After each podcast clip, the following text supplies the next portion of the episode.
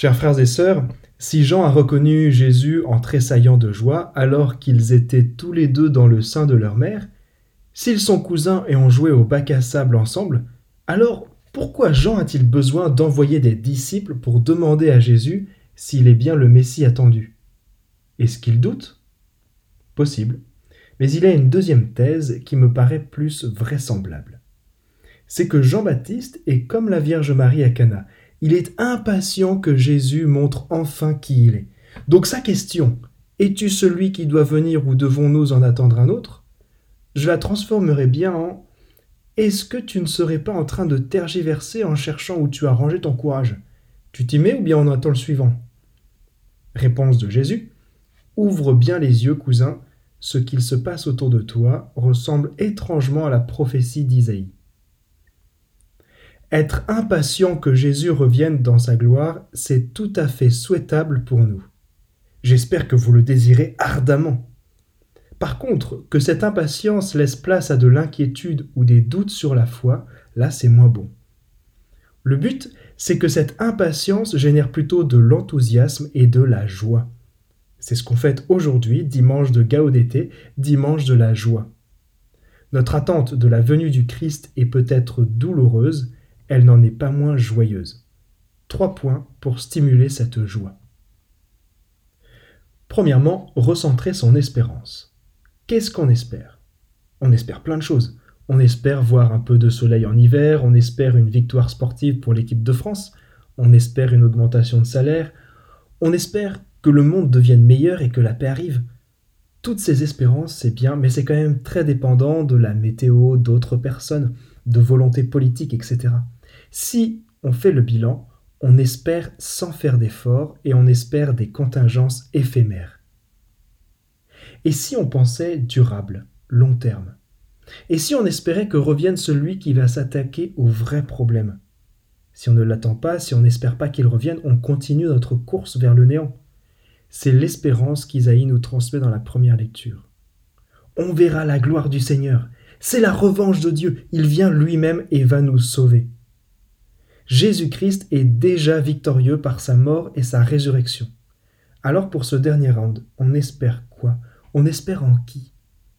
Jésus-Christ est celui qu'on espère véritablement pour voir advenir le royaume de Dieu une fois pour toutes recentrer son espérance. Deuxièmement, trouver des personnes inspirantes.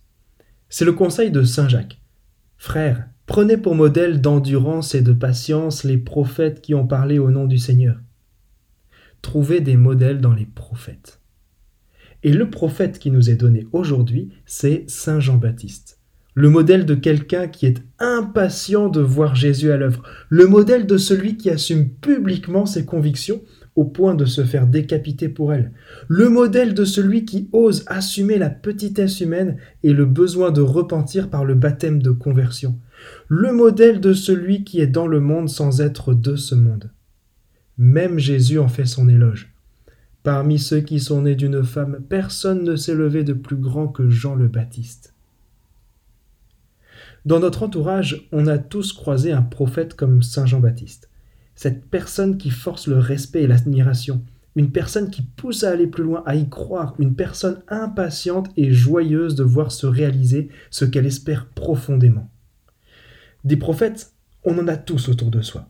Le petit travail de cette semaine pourrait être de rechercher une personne prophétique, un saint qui puisse nous inspirer pour faire le plein de motivation et de joie en démarrant la journée recentrer son espérance, trouver des personnes inspirantes et troisièmement, travailler en équipe. Voici que j'envoie mon messager en avant de toi pour préparer le chemin devant toi. Cette petite phrase prophétique de Malachie dans la bouche de Jésus, c'est cadeau. Il le dit bien entendu de Jean-Baptiste qui annonce sa venue, mais quelque part il le dit aussi pour nous. On ne sait pas toujours avec qui on fait équipe, mais on sait qu'on fait équipe. Le Seigneur nous précède toujours. Quand on travaille pour lui, c'est bien souvent du travail d'équipe où on s'inscrit dans un processus. On est en quelque sorte un maillon de la chaîne. Pas de panique, des maillons, il y en a avant et il y en a après. Petit exemple avec une situation qui fait souvent déprimer les chrétiens. On peut désespérer en voyant que les enfants et petits-enfants ou que les, amis n'ont pas la foi, alors qu'on leur a tout donné, qu'on a essayé de porter le meilleur témoignage. Pas de panique, d'autres travaillent pour ceux qui nous sont les plus proches. Dieu a un plan pour eux. Dieu envoie toujours les bons messagers. D'ailleurs, savez-vous comment on dit messager en grec? On dit angelos, ce qui a donné le mot ange. Avant d'envoyer son messager Jean-Baptiste, le Seigneur a envoyé l'ange Gabriel à la Vierge Marie. Quand on verra à la fin de notre vie toute l'équipe avec laquelle on a travaillé de manière visible ou invisible, je peux vous garantir qu'on aura de quoi se réjouir. Recentrer son espérance, trouver des personnes inspirantes, travailler en équipe. Conclusion. Allégresse et joie les rejoindront, douleur et plainte s'enfuient. C'est l'expérience de nombreux soignants. Dès qu'on retrouve la joie et l'allégresse, la douleur diminue et on pense moins à se plaindre. Le chrétien est certes malade du péché originel, mais l'espérance le rend joyeux. La joie fait partie de notre ADN baptismal. Les figures de Saint Jean-Baptiste et de la Vierge Marie, qui nous sont données à contempler pendant ce temps de l'Avent, sont de puissantes sources d'inspiration.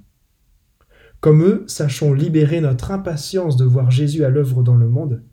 C'est mon souhait le plus vif pour chacun cette semaine, de stimuler son impatience pour laisser jaillir la joie et l'allégresse. Amen.